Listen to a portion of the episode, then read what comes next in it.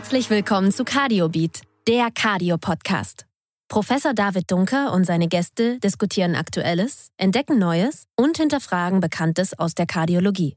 Bleiben Sie informiert mit freundlicher Unterstützung von Böhringer Ingelheim und Lilly Deutschland.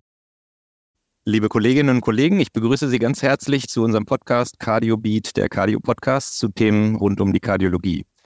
Mein Name ist David Dunker, ich leite das Hannover Herzrhythmuszentrum der Klinik für Kardiologie und Angiologie der Medizinischen Hochschule in Hannover. Und in der heutigen Podcast-Folge werden wir uns mit Klappenerkrankungen beschäftigen und beleuchten da vor allem die Aortenklappenstenose. Sie ist die am häufigsten operativ oder beziehungsweise interventionell, das werden wir heute auch hören, behandelte Klappenerkrankung, auch wenn eine Mitralklappeninsuffizienz beispielsweise öfter diagnostiziert wird. Wir wollen uns daher heute mit den unterschiedlichen Optionen beschäftigen, die zur Behandlung der Aortenklappenstenose zur Verfügung stehen und auch klären, wie die Entscheidung für eine bestimmte Vorgehensweise am besten getroffen werden kann. Und dafür begrüße ich ganz herzlich meinen heutigen Gast, Professor Tanja Rudolph. Sie ist Oberärztin der Klinik für allgemeine und interventionelle Kardiologie am Herz- und Diabeteszentrum NRW in Bad Oeynhausen und ist eine Spezialistin für Herzkatheter-Anwendungen und vor allem die interventionelle Klappentherapie.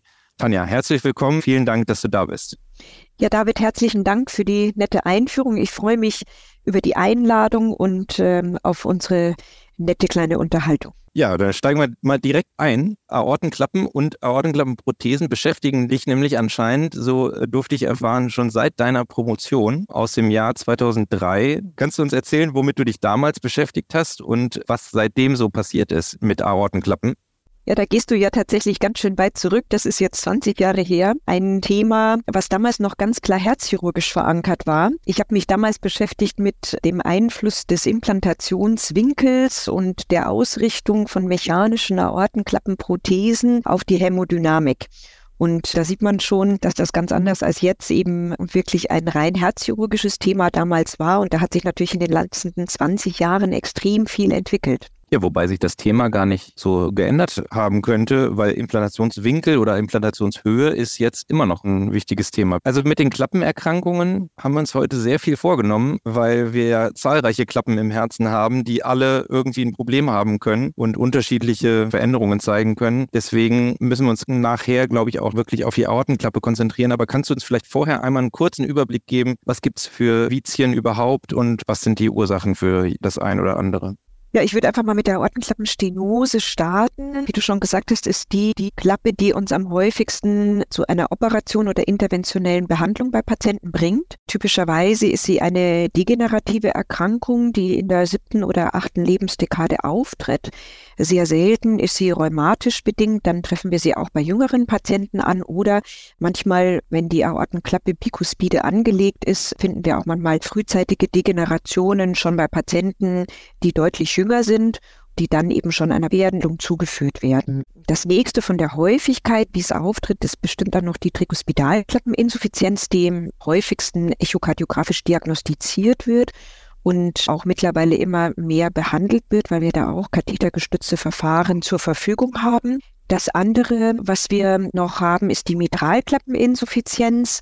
Bei der Mitralklappeninsuffizienz ist es so, dass sie entweder primär auftritt durch die Degeneration am Klappenapparat oder auch durch angeborene Problematiken, wie zum Beispiel ein Mitralklappenprolaps. Mitralklappeninsuffizienz kann aber auch sekundär auftreten durch eine Erkrankung des Ventrikels.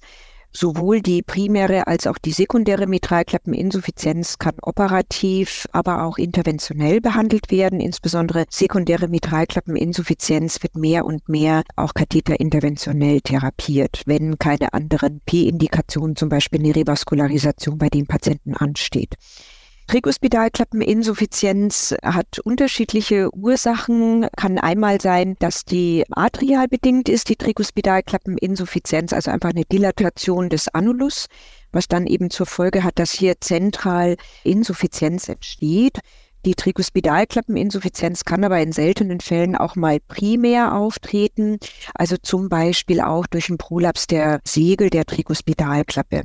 Am häufigsten, muss man sagen, ist die Trikospidalklappe in der Vergangenheit eher dann behandelt worden, wenn ein anderes Vitium bei dem Patienten therapiert wurde. Aber natürlich mit dem Ausbau der kathetergestützten Verfahren ist auch hier mehr und mehr eine singuläre Therapie der Trikospidalklappe möglich und wird hier auch immer mehr durchgeführt mit auch sehr, sehr guten Ergebnissen und insbesondere auch für symptomatische deutliche Verbesserung der Patienten. Und dann gibt es natürlich noch die Aortenklappeninsuffizienz. Die nenne ich jetzt bewusst als letztes großes Vitium, weil sie eher selten ist. Meistens auftritt bei einer Erkrankung der Aorta am häufigsten. Durch Dilatation in dem Bereich kann es eben zu einer sekundären Insuffizienz der Aortenklappe kommen. Die Aortenklappeninsuffizienz kann auch auftreten als Folge einer rheumatischen Erkrankung oder eben auch einer Endokarditis. Dann eben selten gibt es auch einen Prolaps im Bereich der Aorten. Aortenklappe. Mitralklappenstenose noch als, als weiteres Vitium, klassischerweise rheumatisch bedingt oder dann im sehr späteren Lebensalter auch degenerativ, ist insgesamt sehr, sehr selten. Genauso wie Erkrankungen der Pulmonalklappe, das findet man eher so im pädiatrischen Bereich und sehr, sehr selten bei Erwachsenen. Ja, man sieht schon ein breites Feld äh, in dieser langen, langen Aufzählung. Und deshalb ist es, glaube ich, total wichtig, dass wir uns jetzt mal auf eins fokussieren. Und das werden wir jetzt erstmal auf die Aortenklappenstenose. Die ist am häufigsten, hast du gesagt. Und die behandeln wir auch am häufigsten. Was bedeutet das jetzt für einen Patienten, der eine Aortenklappenstenose entwickelt? Was hat er für Symptome und was droht ihm, wenn man das vielleicht nicht behandelt? Also Patienten mit der Aortenklappenstenose haben klassischerweise als häufigstes Symptom die Dyspnoe, die üblicherweise zu Beginn der Erkrankung erst unter Belastung auftritt und dann mit Fortschreiten dann eben bei immer kleineren Belastungen oder eben auch schon in Ruhe auftreten kann. Ein weiteres Symptom ist die Angina pectoris, also Brustenge, die auch klassischerweise initial erst bei schwererer Belastung, dann im weiteren Verlauf der Erkrankung aber auch schon bei leichterer Belastung oder Ruhe auftreten kann. Die Patienten haben manchmal auch Schwindelsymptomatik unter Belastung. Manchmal kann das sogar bis zu einer Synkope führen und manchmal können sie auch einfach Zeichen der Herzinsuffizienz haben, also periphere Weinödeme und allgemeine Leistungsminderung, Schwäche. Die Bedeutung der Ortenklappenstenose ist natürlich, dass die Patienten symptomatisch sind, ähm, was natürlich für ihre täglichen Verrichtungen im Leben unangenehm ist. Aber die Klappenerkrankung hat natürlich auch eine prognostische Bedeutung. Also wir wissen, dass dann, wenn Symptome auftreten, die Überlebensprognose der Patienten ähm, rapide abnimmt, dann ist das teilweise wirklich auch vergleichbar mit einer Tumorerkrankung. Und deshalb ist es eben wichtig, die Aortenklappenstenose zu diagnostizieren und dann auch entsprechend zu behandeln. Ja, gerade bei prognostischen Bedeutungen von Erkrankungen macht es ja manchmal auch Sinn, frühzeitig irgendwas zu erkennen. Das hast du gerade gesagt, das spielt bei der Aortenstenose vor allem eine Rolle, wenn die Patienten symptomatisch werden. Dann gehen sie ja meistens auch zum Arzt, wenn sie diese Symptome bemerken. Gibt es irgendeine Art von Früherkennung für die Aortenstenose? Ist da irgendwas sinnvoll, was du empfehlen würdest? Ja, absolut. Und da machst du, glaube ich, einen ganz wichtigen Punkt. Wir haben ja eigentlich, würde ich sagen, im Moment das Problem, dass wir die Patienten zu einem viel zu späten Zeitpunkt erst sehen, nämlich dann, wenn sie beschweren Beschwerden haben. Meistens ist es dann schon zu strukturellen Veränderungen im Bereich des linken Ventrikels gekommen, die zum Teil auch schon nicht mehr reversibel sein können, auch wenn wir die Klappe erfolgreich behandeln. Und deshalb ist es natürlich ein ganz wichtiger Punkt, den du ansprichst. Haben wir eine Möglichkeit, äh, das Ganze früher zu erkennen? Und ja, das haben wir sogar sehr gut bei eigentlich allen Klappenvizien und bei der Ortenklappenstenose ganz besonders, nämlich die Auskultation. Das ist ja eine sehr einfache Untersuchungsmöglichkeit, die man natürlich im Rahmen vielerlei Untersuchungen durchführen kann. Sei es jetzt bei einer routinemäßigen hausärztlichen ärztlichen Untersuchung, sei es bei einer betriebsärztlichen Untersuchung. Das ist eigentlich relativ einfach zu machen. Das kostet nicht viel und ist ja auch keinerlei Belastung für den jeweils zu Untersuchenden. Und ähm, gerade die Aortenklappenstenose ist auch für das Anfängerohr eigentlich sehr, sehr gut zu hören. Ja, eine häufig vergessene Diagnostik in unserem technisierten Alltag. Ne? Aber das Stethoskop gehört doch noch dazu. Ja, in dem Bereich auf jeden Fall. Und äh, natürlich müssen wir es ja mit der Auskultation eigentlich nur sagen, da ist ein Geräusch, das da nicht hingehört. Man wird ja nicht da verlangen, irgendeinen Schweregrad einzuteilen. Aber ich glaube einfach, es ist ein wahnsinnig wichtig, gutes Medium zur Früherkennung, das dann uns hilft, weitere Diagnostik frühzeitig einzuleiten. Ja, du, du hast es jetzt eigentlich schon gesagt. Wenn so ein Patient jetzt, sagen wir, mit diesen Symptomen und einem Herzgeräusch bei einem Kardiologen auftrifft, dann geht es ja darum, nicht nur zu sagen, der hat, dieser Patient hat eine Aortenstenose, sondern dann wird die auch nach Schweregraden klassifiziert. Was gibt es da für Schweregrade und wonach wird das vielleicht eingeteilt? Also ich würde mal so mit der klassischen Aortenklappenstenose anfangen, die ja High Gradient Aortenklappenstenose genannt wird. Die ist eben so definiert, dass der echokardiografisch gemessene Druckgradient im Mittel über 40 mm Hg liegt und die im Echo kalkulierte Klappenöffnungsfläche unter ein Quadratzentimeter ist. Und äh, wenn das eben vorliegt, dann sprechen wir von einer hochgradigen High Gradient Aortenklappenstenose.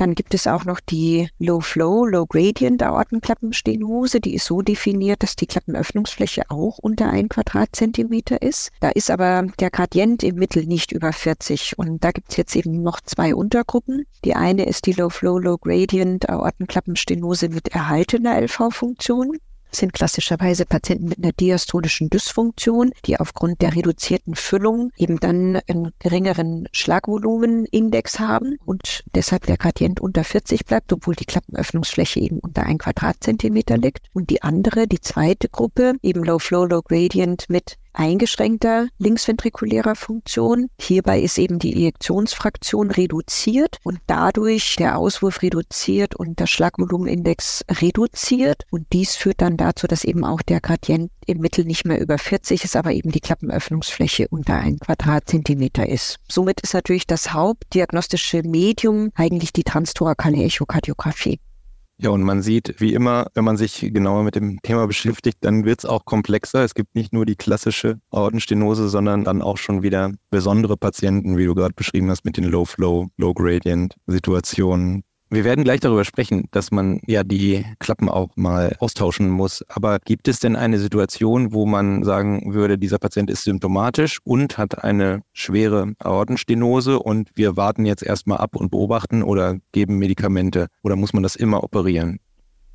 Also in der Konstellation, Patient ist symptomatisch und hat eine hochgradige Aortenklappenstenose. Das ist per se eine Klasse 1 Indikation, ihn zu operieren oder katheterinterventionell zu behandeln. Es können natürlich Faktoren von Seiten des Patienten vorliegen, warum wir das nicht tun. Also zum Beispiel ein Patient mit ausgeprägten Komorbiditäten, wo ein Eingriff zu riskant wäre oder ein Patient, der insgesamt den Wunsch nicht mehr hat, behandelt zu werden. Ich denke, was viel wichtiger ist, sind die Patienten, die noch asymptomatisch sind, aber klar in der Echokardiographie eine hochgradige Aortenklappenstenose aufweisen. Denn das sind ja die Patienten, die vielleicht per Zufall in der Auskultation ein Geräusch diagnostiziert bekommen haben und dann echokardiografisch die entsprechende Diagnose erhalten. Und dann ist natürlich eine ganz wichtige Frage, muss man das jetzt schon behandeln oder kann man da noch abwarten mit sogenannten Watchful Waiting, also unter kontrolliertem Abwarten. Und da kommen dann andere Faktoren ins Feld, die man sich angucken muss. Also wie ist die linksventrikuläre Funktion? Ist die bereits eingeschränkt? Würde man auch eher zu einer frühzeitigen Therapie raten? Daten, ist die aber noch normal? Ist das NT-Pro-BNP normal?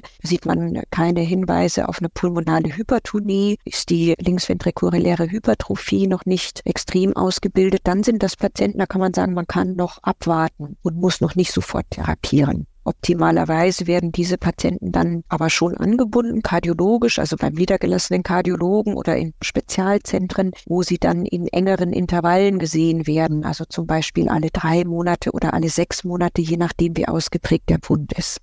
Also ich habe mich immer gefragt, ist das sinnvoll, wenn man sieht, das Ventil ist schon zu eng, nur weil der Patient jetzt noch keine Symptome bemerkt, warum sollte man da abwarten und nicht einfach direkt sagen, jetzt tauschen wir die Klappe aus? Was ist denn der Grund dafür?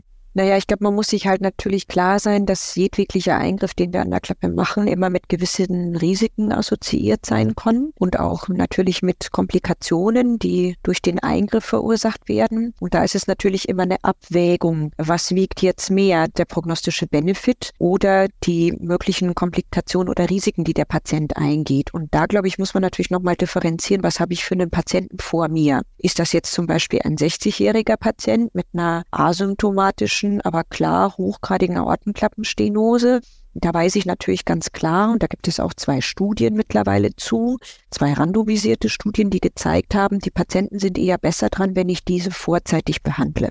Habe ich jetzt aber auf der anderen Seite zum Beispiel einen Mitte 80-jährigen Patienten, der asymptomatisch ist, aber echokardiografisch eine hochgradige Ortenklappenstenose hat, da muss ich natürlich sagen, die prognostische Bedeutung vielleicht jetzt für den 85-jährigen, der hat ja nicht mehr den Wert wie jetzt vielleicht für den 60-jährigen und da wiegen vielleicht mögliche Komplikationen durch so einen Eingriff mehr als der mögliche Benefit, den wir durch so einen Eingriff erzielen. Und ich glaube, gerade auf solche Dinge müssen wir dann natürlich individuell gucken, wenn wir dem Patienten zu einer Therapie raten.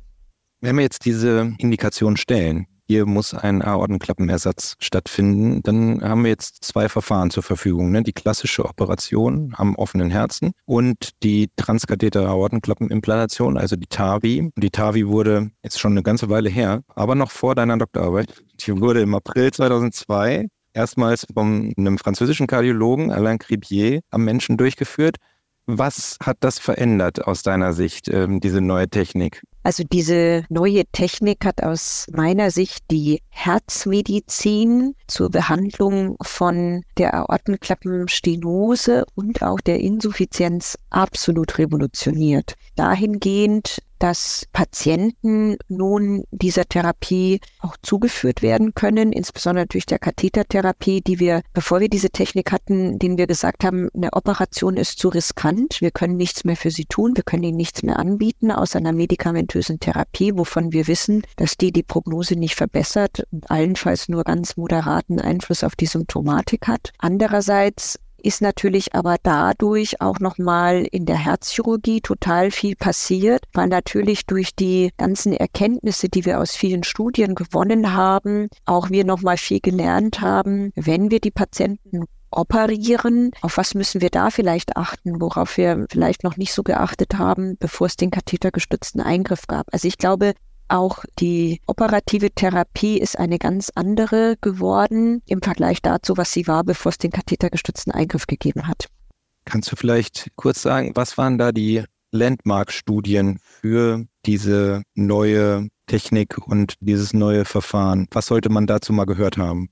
Also im Grunde die größten Studien waren letztendlich die Partnerstudien. Da gab es ja verschiedene A, B und dann auch Folgestudien. Also die initial war bei Patienten mit wirklich hohem Risiko oder Patienten, die inoperabel waren, die eben dann eine TAVI versus medikamentöser Therapie bekommen haben, beziehungsweise eine TAVI versus Operation, obwohl sie sehr hohes Risiko hatten. Diese Studien wurden durchgeführt mit einer ballonexpandierenden Prothese. Es gab auch die Studien mit selbstexpandierender Prothese. Das waren die sogenannten sogenannten Corwell-Studien. Auch hier hat man randomisiert Hochrisikopatienten Operation versus kathetergestützten Verfahren. Und bei diesem Patientenkollektiv hat sich initial gezeigt, dass eine kathetergestützte Therapie einer operativen nicht unterlegen ist. Und das war natürlich im Grunde ein revolutionärer Befund, weil man natürlich bis dahin ja nur die operative Therapie tatsächlich zur Verfügung hatte und einem gar nicht klar war, dass so eine kathetergestützte Therapie hier gleichwertig sein kann einer operativen. Und das Ganze wurde natürlich dann noch weitergeführt mit weiteren Studien bei Patienten mit eben intermediärem OP-Risiko und auch niedrigem Operationsrisiko und da kam letztendlich immer wieder raus, dass eine kathetergestützte Therapie hier nicht der operativen nicht unterlegen ist. Und in manchen Konstellationen, zum Beispiel wenn der Eingriff kathetergestützt über die Leiste durchgeführt werden kann,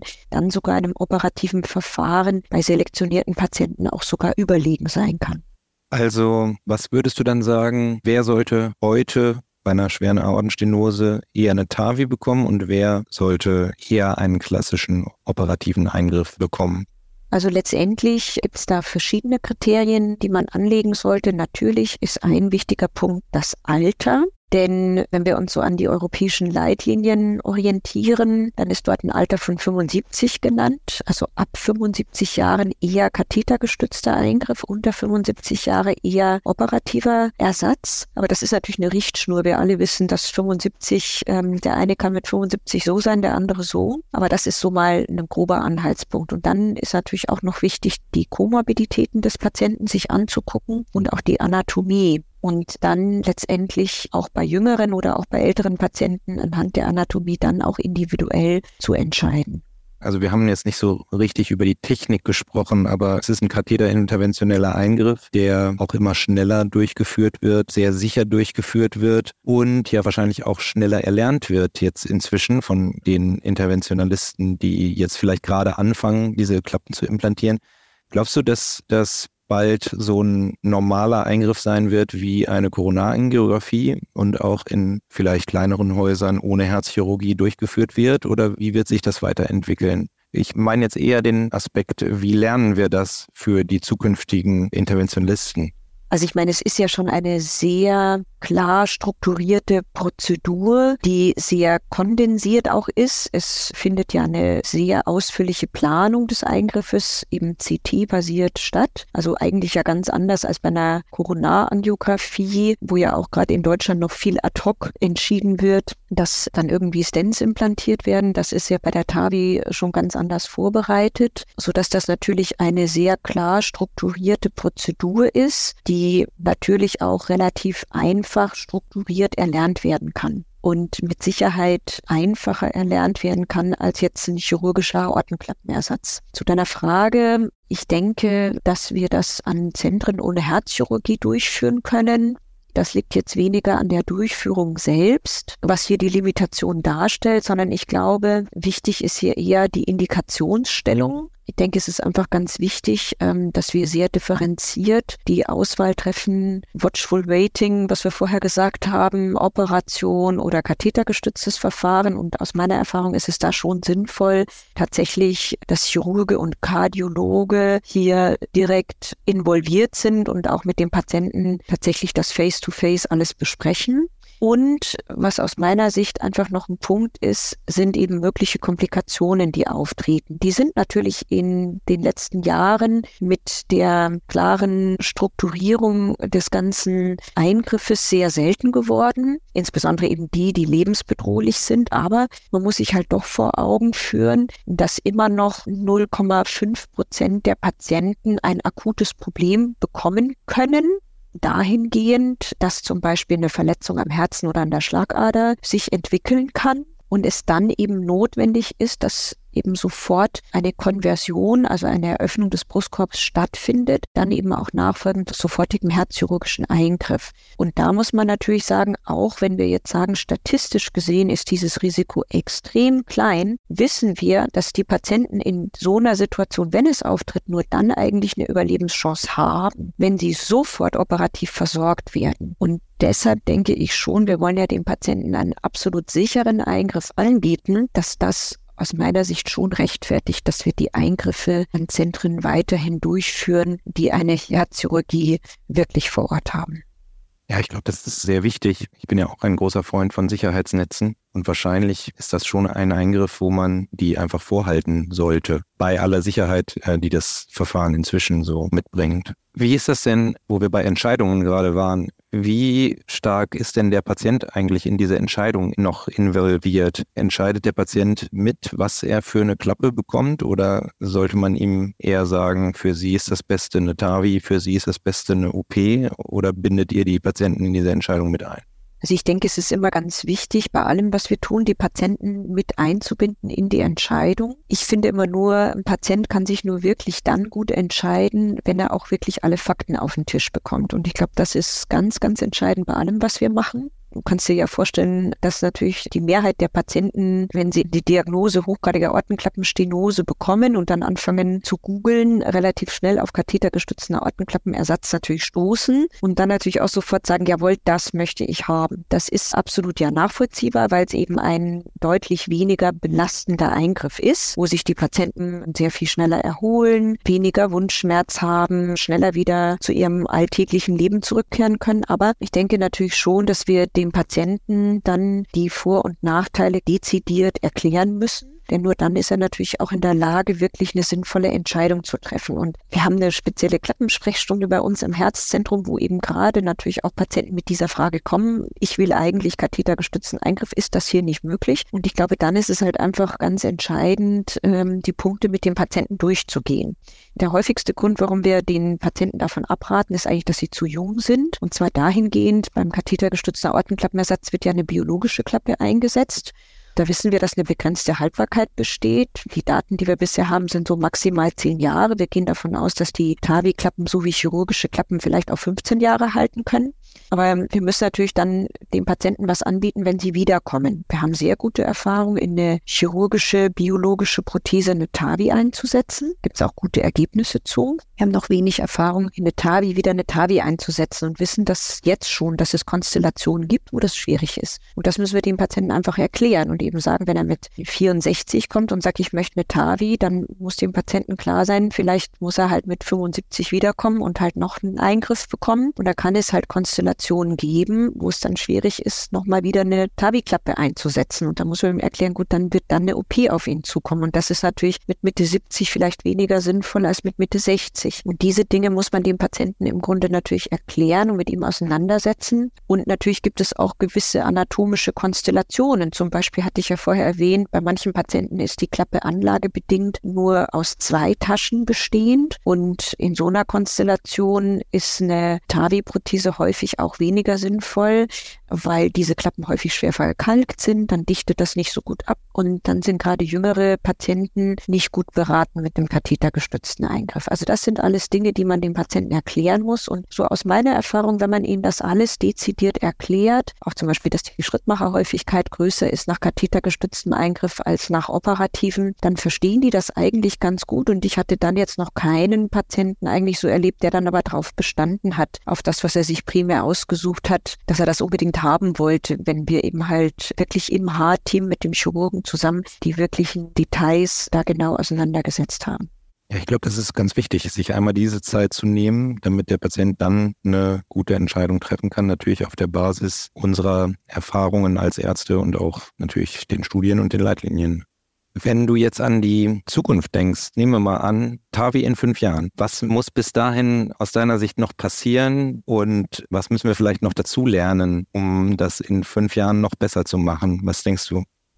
Wir haben ja schon in den letzten Jahren identifiziert, was eben auch Unzulänglichkeiten des Systems sind. Das ist zum einen die Erreichbarkeit der Kranzgefäße. Also wir haben ja immer wieder das Problem, wenn Patienten TAVI-Prothesen implantiert bekommen haben, die haben ja dieses Stentgerüst, da kommen wir nicht mehr so gut an die Koronarien und das ist natürlich gerade zum Beispiel, wenn die Patienten wiederkommen mit einem akuten Koronarsyndrom tatsächlich ein Problem. Das muss besser werden. Das haben auch die Firmen, die die Prothesen entwickeln und herstellen verstanden. Da gibt es nach und nach immer mehr Systeme, die eine genaue Drehung der Prothese erlauben, kathetergestützt. Also ja ein System, was die Chirurgen ja schon total internalisiert haben und die implantieren ja die Prothesen eben immer in der richtigen Ausrichtung. Also das ist, denke ich, ein ganz wichtiger Punkt, wo wir Entwicklungspotenzial haben und das auch brauchen. Das andere ist die Schrittmacherpflichtigkeit nach der TAVI. Das liegt ja bei manchen Prothesen oder eigentlich so bei allen Prothesen zwischen 6 bis 20 Prozent. Das ist natürlich schon ein Problem. Insbesondere wenn wir natürlich jüngere Patienten mit den Prothesen versorgen, weil wir ja wissen, dass ja dauerhafte rechtsventrikuläre Stimulation, die dann ja notwendig ist, zum Beispiel bei einer AV-Blockierung, auch negative Auswirkungen hat.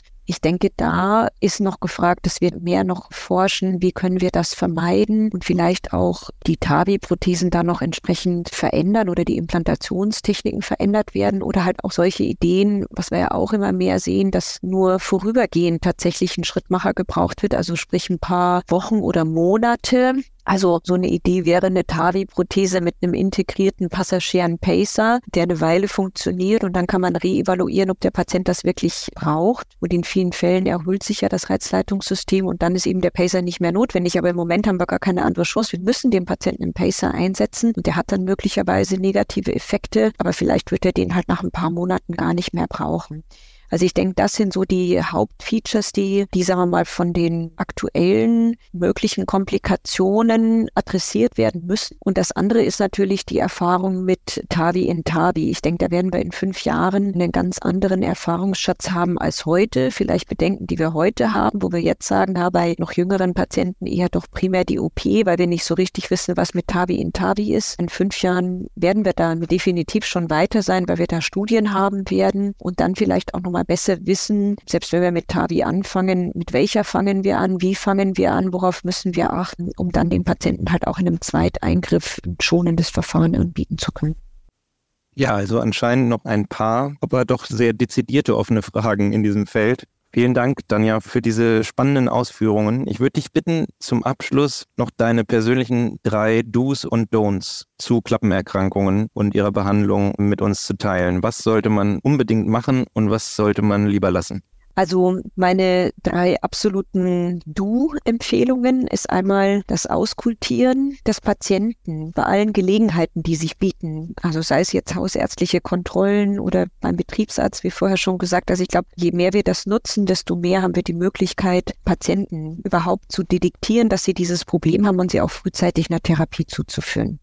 Das zweite Du ist, dass wir die Patienten gut aufklären sollten über ihre Erkrankung, über den Verlauf der Erkrankung, über mögliche Therapieoptionen und dann natürlich auch über die Prognose und dass wir sie entsprechend auch anbinden. Das letzte Du ist, dass wir immer eine individuelle Therapieentscheidung treffen sollten, je nach Stadium der Erkrankung aber auch natürlich persönlichen Präferenzen und Möglichkeiten und dass wir dann halt auch immer jedwegliche Therapieoptionen hier berücksichtigen können. Ja, was sind die Don'ts? Also das eine ist, dass wir vorzeitig dem Patienten, wenn wir ihn sehen, mit ihm sprechende Therapie empfehlen. Also so der Klassiker, ich mache einen Ultraschall und sage dem 76-jährigen Patienten, ja, das ist eine Hochkategorie-Stenose, ist alles nicht mehr so schlimm. Dann machen wir eine TAVI, aber ich habe das CT gar nicht gesehen und weiß gar nicht, wie die Klappe eigentlich ausschaut. Und der Patient kommt dann vielleicht in ein spezialisiertes Zentrum, bekommt dann dort ein CT gemacht oder sieht man, es ist eine schwer verkalkte bikuspide Klappe überhaupt nicht zugänglich für einen kathetergestützten Aortenklappenersatz, dann ist das natürlich schwer, den Patienten davon auch wieder wegzubekommen, weil der sich natürlich irgendwie schon was in den Kopf gesetzt hat. Dazu mein zweites Don't ist natürlich einfach dem Patientenwillen entsprechen, ohne dass er wirklich aufgeklärt ist. Also was ich vorher so meinte, ich glaube, es ist ganz wichtig, dass wir dem Patienten vollumfänglich alle Vor- und Nachteile erklären, denn nur dann kann er sich auch wirklich entscheiden. Und das letzte Don't ist eigentlich Entscheidungen treffen, ohne wirklich das Haarteam zu involvieren. Das ist absolut im Sinne des Patienten. Und es hilft auch dem Patienten aus meiner Erfahrung nach ganz viel, wenn er nicht nur mit uns interventionellem oder auch ambulant tätigen Kardiologen spricht, sondern auch mit dem Chirurgen, weil er natürlich da auch viele Ängste hat. Und das kann ihm häufig eben genommen werden, wenn er da mit dem Chirurgen auch sprechen kann.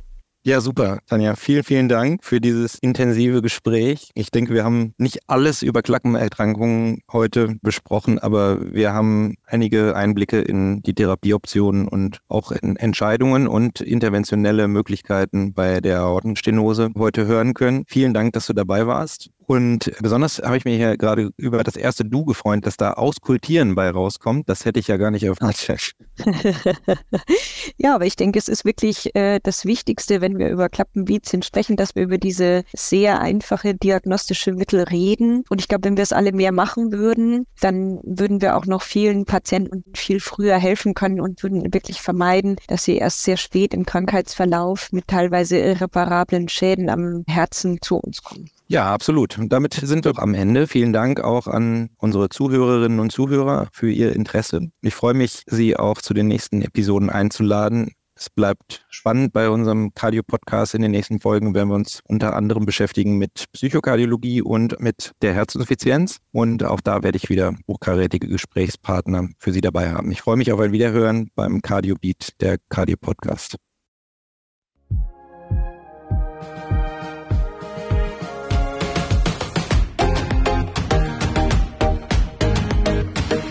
Das war Cardiobeat, der Cardio-Podcast.